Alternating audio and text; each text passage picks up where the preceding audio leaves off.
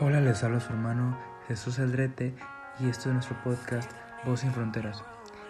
El día de hoy me gustaría primeramente que nada darte las bendiciones de un nuevo día y poder estar juntos otra vez y qué lindo poder estar otra vez platicando esto. Me gustaría platicarte acerca del Salmo 15, en la nueva versión internacional te lo voy a leer. ¿Quién Señor puede habitar en tu santuario? ¿Quién puede vivir en tu santo monte? Solo el de conducta intachable que practica la justicia y de corazón dice la verdad ¿A qué se refiere con esto? A las personas que realmente son llamados justos, a los que Dios llama justos, no a los que el mundo llama justos porque hacen la justicia según el mundo, no.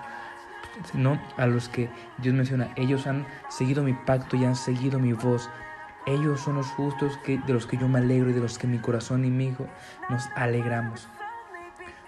Continuando dice, que no calumnia con la lengua, que no la semara a su prójimo, ni la carrera de gracias a su vecino que desprecia al que Dios reprueba, pero honra al que le teme al Señor, que cumple lo prometido aunque salga perjudicado, que presta dinero sin ánimo de lucro y no acepta sobornos que afectan al inocente. El que así actúa no caerá jamás. Esa frase la que me impacta. El que se actúa jamás caerá. ¿Por qué? Porque seremos apegados junto con Dios, porque Dios nos ha dicho, no he terminado contigo. Así que lo que nos queda es tratar de ser lo más parecidos a Cristo o una persona que nosotros digamos, esa persona quiere ser como Cristo, por eso yo quiero ser como esa persona, pero no porque sea por sus méritos o por propia características, especialmente porque necesitamos más de Dios y en el momento en el que empezamos a ver a la sociedad y, y a la gente como dioses o como ídolos, es cuando Dios dice, no, tú no eres de los justos míos, tú no eres de los que presta y, sale, y termina siendo deudor. Tú no eres de los que das en ánimo de lucro. Tú calumnias con tu lengua y le haces mal a tu prójimo. Y no solamente es hacer a nuestro prójimo es hacer una maldad o algo, sino puede también mentirle, levantarle una difamación o blasfemar contra él sin que el propio se dé cuenta, tal como hicieron los apóstoles con Jesús. Por eso dice Jesús, ¿quién Señor?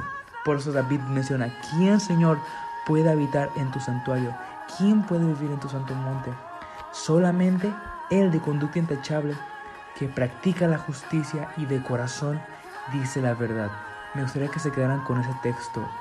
Es el número 2 de Salmos 15.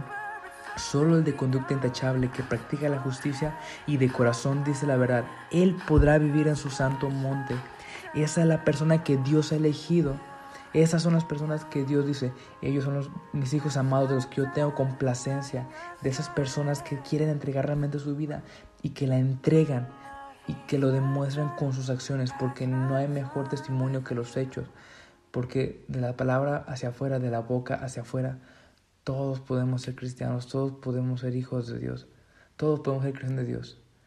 Pero la gente que actúa así realmente demuestra que Dios ha nacido en ellos.